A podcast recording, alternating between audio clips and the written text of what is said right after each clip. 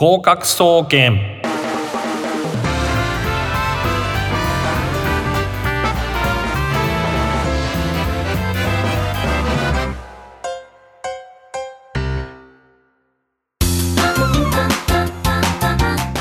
皆さんこんばんは。合格総合研究所略して合格総研の時間です。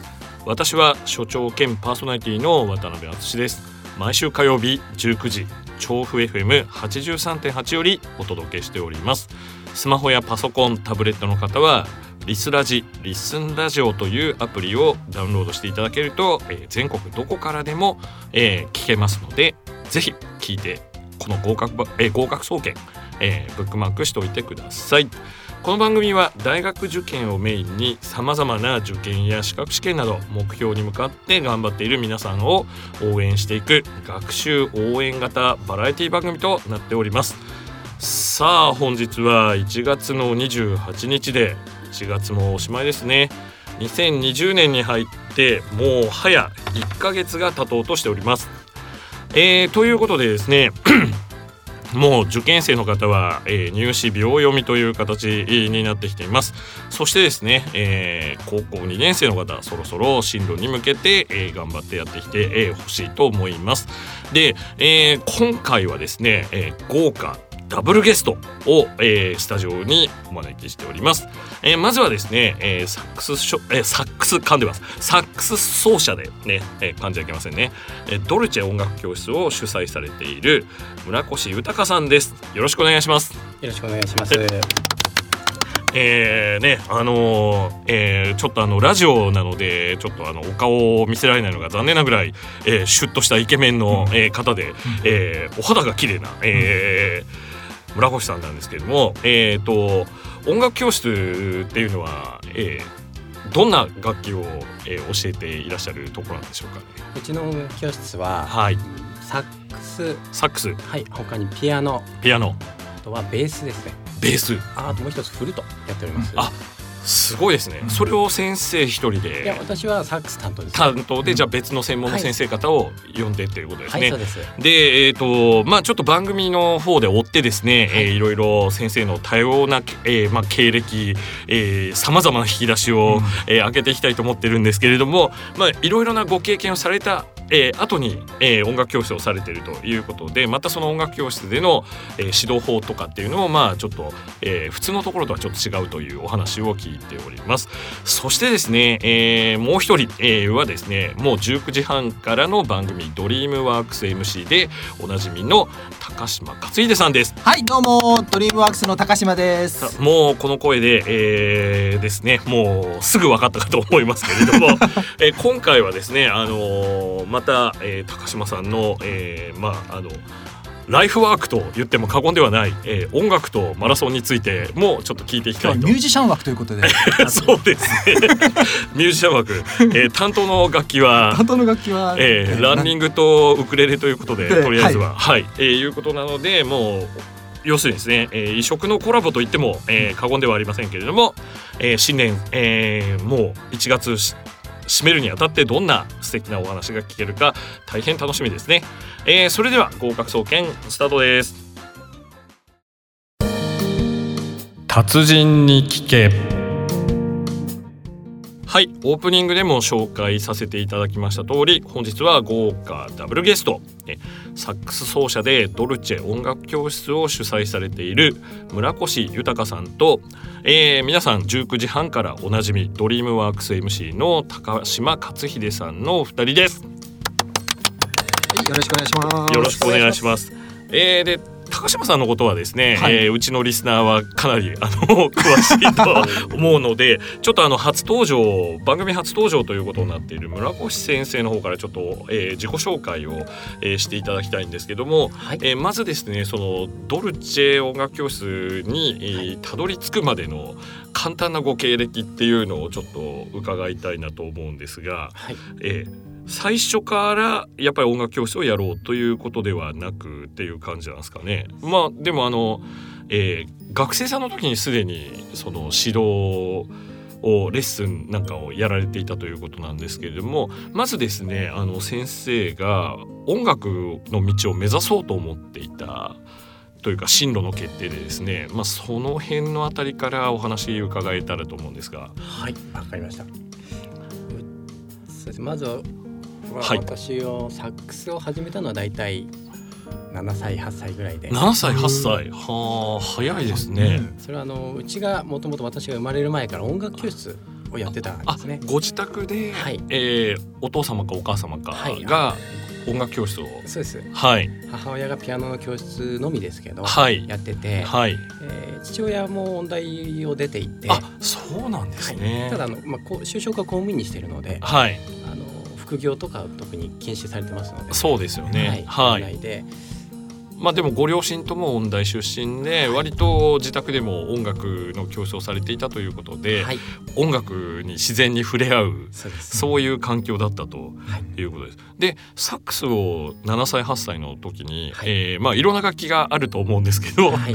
ちょっとあの僕はサックスフォンっていうのはねハチャトリアンとかを音楽の教科書でやった時に知ったぐらいの感じで、うん、なかなかあのまあその音大のご両親の方っていうこともあると思うんですけどなぜサックスに惹かれたかというか、まあうちのそうですねあの公務員はうちの父親やってたんですが、はい。ボランティアでサックスを教えてたんですね。ああボランティアで。はい、ただ私はちっちゃい頃から、はい。あの年上の、まあ、高校生とかが、はい。あの多数出入りしてて、はい。私から見るとお兄さんお姉さんそうがですね。たくさん来ていて、あの遊んでくれたんですね。うん、おーでサックスを皆さんお姉さんおお兄さん吹いてるのではい。その影響でサックスも僕もやりたいなと思って吹き始めました。なるほどですね。そういうことですか。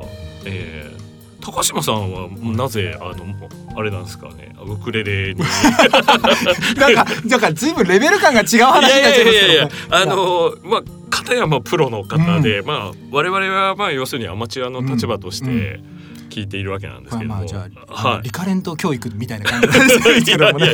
あのいあのウクレレってねまずね持ち運びが楽なんですよね。軽いから。軽いですね。もうあのトートバッグの中に入れて持って歩けるぐらい。今日もなんかお持ちでしたね,、ねどこにでも持っていけるぐらいな感覚。はい。っていうのと、え安い。安い、ん。1万円以い下で。やもう全然安いの1000円とかで買えますから。あそうですか。ははい。い、あまあもうあのいろんなランクもありますけどね。いや僕なんかの世代だともうなんか高木ブーとか、うんマキシンジセンターとかそういうイメージなんですけども、だけどねあの、はい。今はそのウクレレを使ってそのクラシックの曲だったりジャズだったりとかいろんな分野のあ音楽をやるっていうのもできたりするんではい。結構幅も広がってますし、はいはい。競技人口というかですね あの演奏人口が。演奏人口も増えてるらしいんですよね。まあだから手軽に始めてで弦も4本ですし、はいはい、うん。あなるほのどとっつきやすいですよっていうことですね。そうはいなんですよね。まあ高島さんもですね、うんあの非常にマラソンもものすごくされていて。いえいえいえ僕はですねもうはいマラソンとか、まあ僕の体型を見てもらえばもう一発でわかるんですけどいやいもう本当に地獄でしかなくてですね私大学時代あの合気道部だったんですけれども、えーある年なんですけどね安いあの夏のスキー場を借りてランニングするんですけど隣がですねあの日本体育大学というエリートの方の少林寺拳法部がですね合宿していて裸足で走ってるんですね灼熱のアスファルトの上を。えーでもう我々もですね朝起きてですねなんか5キロ走ってその後練習とかでもうなんか、えーマラソンって聞いただけでゲロ吐きそうになるんですけど すごいですね。で僕もあの今日本当にあの村越先生と、まあ、高島さんとこの番組を運営できるのを非常に楽しみにしていまして中学生の時ですねうちも実は母親がピアノ教室をえーやっていてうんでちょっとあのウクレレに振ったのはあの今大正琴も教えてあえーいるんですよね。で、まあ、そういう中でやってたんですけどもう指がちっちゃくてですねあの幼稚園上がる前にバイエルが、えーもう全部終わっていたんですけど、うん。超なんかスパルタ英才教育でやってたんですけど、うん。まあ、ちょっとそれはなんかあの音楽を楽しむっていうことを母親は教えてなくて、うん。嫌になってやめてしまったんですね。でそれでまたでも好きだったんで中学校に入ってまあ剣道部、えー剣道とそれから吹奏楽ですか、うん。やってたんですけれども、うん。あのー今日はですねそのえ渡辺先生は何をやってたんですか？僕はパーカッションだったんでティンパニーとかあとあのド ドラムもおドラムやってちょっとあドラム。そうなんですね。下手くそなんですけどやっていましてだからその似たような環境でありながらそのプロまで行ったそのご家庭っていうのはやっぱりどういう雰囲気で、まあ、お兄さんとお姉さんの触れ合いとかでそれでまた、あのー先生自体もですね、えーその音大を目指すというきっかけっていうのはやっぱりその特に考えずって感じなんですか当時は。当時は、はいあのまあ、環境が良かったもので、はいはい。演奏で食べていくっていうのは本当きついっていうのは分かってたんですね。ああもうすでに、はいはい。うんただやってて本当に楽しくなってきうんて、うん中3の冬頃ですねはい。これでやっていこうって決めてうん音大に行こうって決めましたね。あーそうなんですか。はいじゃあもうその時点でじゃあ高校とかもはい音楽コースとかでは違いますあの普通の普通科に行って、ででクラブとかで演奏。あの音大に行こうと思うとはい。吹奏楽部基本やめるんですよ。まあ、やってるやって全然いける方もいるんですけど、はいはい。少しでも伸ばしたい時はプロの先生について。個別の、そうですね。はいはい。ついて自分で一人で練習する、うん。一番自分の音が聞けて効率がいいんですね。あー。じゃあ合奏とかになるとはい。ちょっと自分のその技術がにどこに問題があるかとかっていうのがまあ分かりにくいのではい、プロの方とのマンツーマンのそうです。指導。はい、あでそれはもう演奏で食べていくことを念頭にあのマンツーマンでやられる方が多いっていうことなんですかね。どうなんですかね。とりあえずははい。音大に入って、その先もできたらうん。音楽で食べていけたらなとは、うん。その時は当時考えていました。あーでももう今食べていっていらっしゃるので、いやなかなかだからすごいんですよ。僕もだから一回だけその吹奏楽部の時いろいろ調べて、えーだから別の楽器をやってるとなんか結婚する時はピアノ科の女と結婚した方がいいとか そういう音大あるあるがあって、なんかだから普通の楽器だとまず食えないと。でオーケストラに採用されないあような楽器もなかなか厳しいっていう話を聞はいい、て、そうですね。そういう辺の話がちょっと伺えたらなというふうに思ってますけど、あと思ったのはすみません中3で行きたい、音大に行きたいと思っても、はい。その3年間で準備して音大って間に合うもんだったのかとかあーなるほど。音大を目指す方はねどういう準備をしたらいいのかなっていうのもねまた後ほどね伺えたら嬉しいかなってそうですね。ん。今更私が受けるわけじゃないんですけど。やいやいやいや、まあ、高島さんだとありえありえますからね 普通に。あのなんかもう本当に体育大と音大も出ちゃいそうな勢いですけれども。ということでですね、じゃあちょっと一旦一曲曲紹介を挟みましてまた後編にということに、えーしたいと思います。さて、えーここで一曲お送りいたします。クイーンの。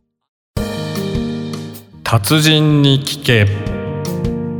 はい。引き続きドルチェ音楽教室主催サックス講師で、えーいらっしゃられます、えー村越豊さんと、えーおなじみドリームワークス MC の高島克秀さん噛んじゃいました。ごめんなさい。とお送りしていきます。えーということでですねまあちょっとそのまだあの自己紹介のうちで、えー音大を目指したっていうところなんですけれども先ほど高島さんからのご質問がありましたけど3年間ぐらいでっていうお話でまあなんか音楽って言ってもう小さい頃から本当に英才教育ですかね、うん。まあそういう人たちもいる中でまあ割と音大のご両親に育てられたゆえに選択肢は広かったのかなという感じなんですけども、じご自分ではい、音楽で食べていきたい。ということで、はい、で、えー普通科に進め進まれつつも音大にはい、入ったとはい。いうことなんですね。でサックスがやっぱりメインだったんですかね、はい。その時は。はあ。今もサックスが、そうですよね。はい、続けてやってますね。あ専攻といいますかはサックスっていうことになるわけですね。はい、えー でですねあのーどうなんですかね音大とかっていうとやっぱりこう費用がかかるとかまあいろいろなえ話があって僕なんかはなんかせあの相談を受けたりとかすると教育国立の教育学部の音楽専攻でまあちょっといい先生がいたら行ってみたらどうかとか、うん。お金がない方はまうん。あそういうような指導をしてるんですけど、まあでもそれにしてもやっぱり音楽の実技の勉強よりも他の勉強が大変だったりとかしたりとかするんですがでえっ、とまあ音大に進まれた後に、えー早速、えー自宅で生徒を募集されて、はい。今の、えー音楽教室の原型となるような、はい、えー音楽スクールですかねを主催されたというお話を聞いて 聞いたんですけれどもはい。これはまたなんでなんですかね？これはあの音大に行くって決めた時点で、はい。あの就職できるかどうかわからないっていうのはもう覚悟してたのであそうですか。どうにか食べてきれるようにはあのお金を稼がないと現実的に考えて。ええで音大に入ってすぐに7月ですねチラシを自分で配ってサックス教室おやります。積極的ですね。はい。集めました。えでそこから土日はもう休み学校休みなので、えはいはい。家に帰ってきて、うん。ずっと朝から晩までレッスンをやるというかすごいですね。じゃあ月金はまあ大学ではい勉強して、はい土日は自宅で、はいそうなんですか。じゃあもうその時にもある程度はい現在の要するに方向性みたいなものっていうか、まあそのどう指導していくかとかっていうことでやられた、えー、まあなんか手応えがあってっていう感じなんですかね。の指導法に関して手応えはまだ12年ではなかったです、ね、なかったんですけど、はい。はい。ただまあでもサックスを習いたいという子が、はい。いました。それはあ。のチラシ配っていったらどんどんですね 増えていただいて。い どういう方がいらしたんですか？や。年齢層とか男女比でいうととか、あるいは昔やってた人なのか、はい。新しく始める人なのかとか、うん。幅広いですね。はあ。小学生からうん。定年した後から始めるという方まで。まはあ。たその後ですよね。定年して他でやってたけど、まあ、ちょっといろいろいろんな教室見てうんうん。来たとか、から7080の人もいますし、あ。はい。本当に幅広い年代の方がへえ、すごいですね。すごいですね。一桁から。はあ。すごい。今でもあの、えー、音大に入られた時就職がっていうお話をされてましたけど、はい。なんか最近ですねあの僕が読んだ本であの武蔵野音大の就職課の大内隆夫さんっていう人が音大卒が武器になるっていう、えーそういうあの大学就職課長の、えー本を音楽の友社ですかね、えー2016年に出たものを読んだりとかして、まあ、確かにそこに書かれてることなんかを見るといや実は普通の大学でまあなんか経済とかそういうことを言っていいのかな。法とかやってた人よりも、音大の方とかが少し入ってる方がいいのかななんていう感じもしたりしますけどね。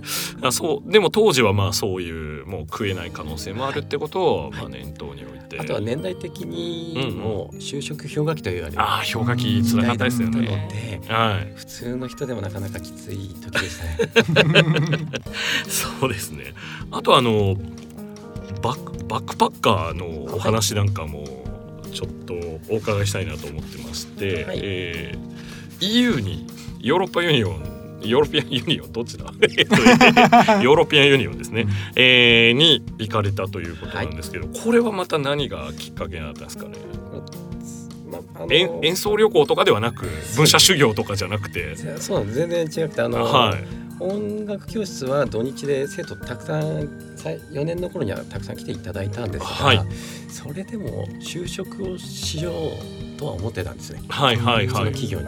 で登録して就職活動しながらはい。その時にあの友達が研究発表でうん。ちょっと EU の方に行くとはい。いうことなので、一緒に一人じゃ嫌だから来てくれって言われああてそうなんですか。それがきっかけで。きっかけです。はい。ただ常々海外に行きたいと思ってたんですね。うん。ああじゃあその時はのい。お友達のお誘いで海外に行ったのがはい。初海外っていうことなんですか、そうですね。まあ長期的な旅行的なものを除くと、はい。はあなるほど。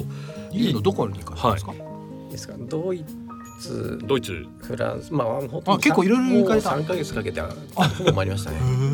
研究発表をキャラバンみたいにしてったわけじゃなくてはい。その誘ってくださった方ははい。途中で帰国した後も残ったとかそういうことではなく。でも話し合って、はい。まあ研究発表があるから、はい。それだったら2人でバックアップバッカーをやって、はいはい。やってけ最後に発表の場所行って、はい。それから帰ってこようという。あ話になりました。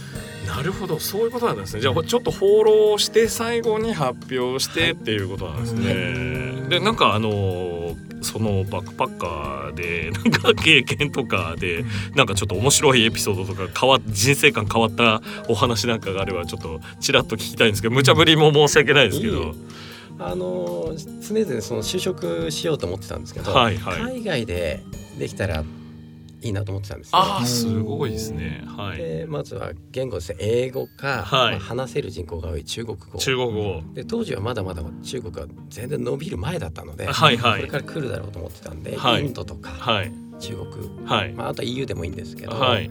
どっかで就職したいと思って現地ではいあの求人結構貼ってあるんですよ。しかもドイツの日本人が来ないような裏路地に日本語で全部書いてあったりとか。あそうなんですか。うん。そういうところに片っ端から電話して。はあすごいですやっねってみたんですが、うん。はい。その状況をまず電話で聞かれるんですね、はい。どこの大学出てるんですか、はいはい。その時に音大卒業してはい。今就職活動中ですって言うとはい。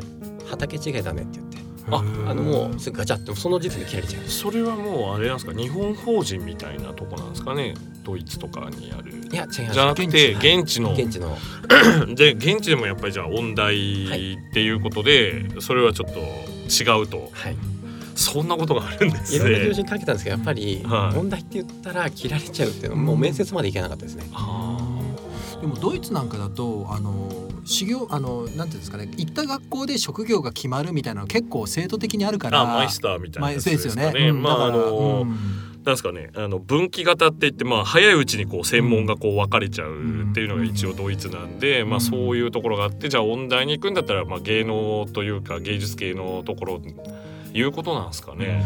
まあ現地の方はそう思ったんだと思うんですね。私はもう何でも何でもやると覚悟で、はいうん。うん行ったんですけど。うん。それでやいいならもう給料お給料なんか全然少なくても、全然構わないと、うんもうガッツを見せて、うん。そうですね。さあ使ってみてくれと、ん。お願いだから。でもあれなんですかその音大卒っていう十字架って大変ですけど、その経歴って言ったもので、その選考の段階に乗れなかった面接に、はい。うん。電話した段階でそれを今の伝える前に、はい。まず大学どこって聞かれて、はいはい。そこで切られるのが半分以上でしたね。なかなかまあじ過酷。時代も時代でしたけど、そうですね。まあ今はちょっとやっぱりで若干変わってきてるとは思うんですけど、うん。まあ、はい。そういう、まあ、差別というか区別というかがあったということなんですね。ということでですねちょっとあのお話があのすごいあの興味深かったので 時間をいっぱい使ってしまいましたけど あのまた、えー来週も来ていただけるということだったので あの、ぜひですね、えー来週に、えー続きをお願いしたいと思っております。えーということでですねまああのいろいろあの問題だとちょっと大変だみたいな話がありましたけども実はそんなことは現在はちょっとずつ変わってきてるっていうお話も、はいえーあるので、えーとまああのちょっとですね、えーじゃあここの状況困難をどう打ち破っていったのかなんていうお話を、えー次回、えーおえーお伺いしていきたいと思っております。よろしくお願いします。はい、全然大丈夫です、いや大丈夫ですか？やっていきます。はい、えー以上達人日記のコーナーでした。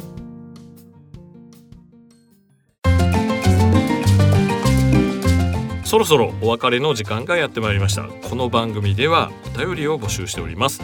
各コーナーで取り上げてほしいこと番組の感想や悩み事相談などどしどし送ってください。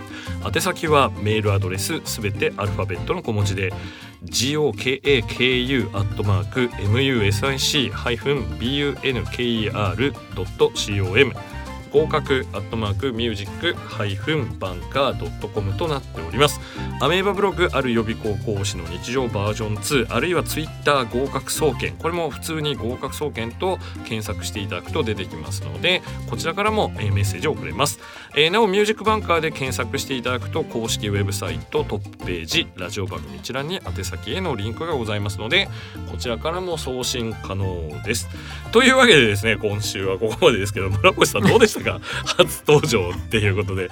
えっ、とまああのそんなにあの笑って。き緊張もあり、うん。えーということですね。だから今度は、はい。あのね音大目指す方とかミュージシャンの方がどうこの緊張を緩和していくかっていうね。っていう話も含めて、うんいやでもまだもう一あれですよね、はい。だもう一章あって中国編っていうのもあるのでそれもぜひですね楽しみにしていただけたらなと思います。えーで高島さんですね、はい。この後30分から、はい。えーご自身が MC を務はい。める、この後ドリームワークスなんですけスども。タジオを変えて。はいスタジオから これからちょっとね移動して移動して、はい。えー、19時半からやっていくということなんですけど、えっとね、まだあまり詳しくはお話しできないんですけども、ね。もしかしたら、はい、プロのはい。サックス奏者の方がもしかしたら出ていただけるかじもしれないと。ゃあサックスウィークで1月ですね。28は、もいう感じで最近あのミュージシャンづいてますね ドリームワークスはね。う。たまたまですけどもね、はい。ということでミュージシャン志望の方も合格総研ドリームワークス、えー聞き逃せないぞということでそれではまた来週この時間にお会いしましょう。さようなら。さよなら